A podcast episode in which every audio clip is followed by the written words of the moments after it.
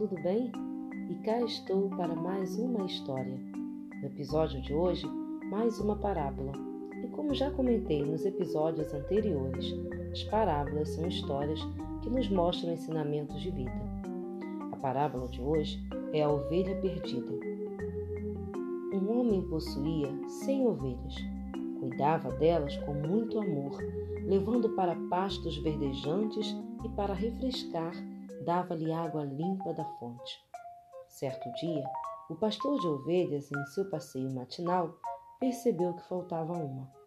Ele então deixou as noventa e nove nos montes em segurança e foi à procura da sua ovelha perdida.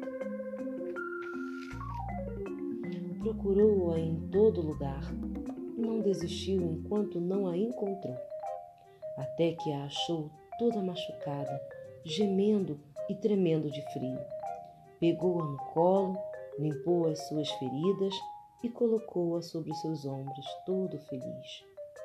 De volta para casa, com a sua ovelha sã e salva, convidou os amigos e vizinhos e disse: Alegre-se comigo. Encontrei a minha ovelha que estava perdida. Mais um mês se inicia.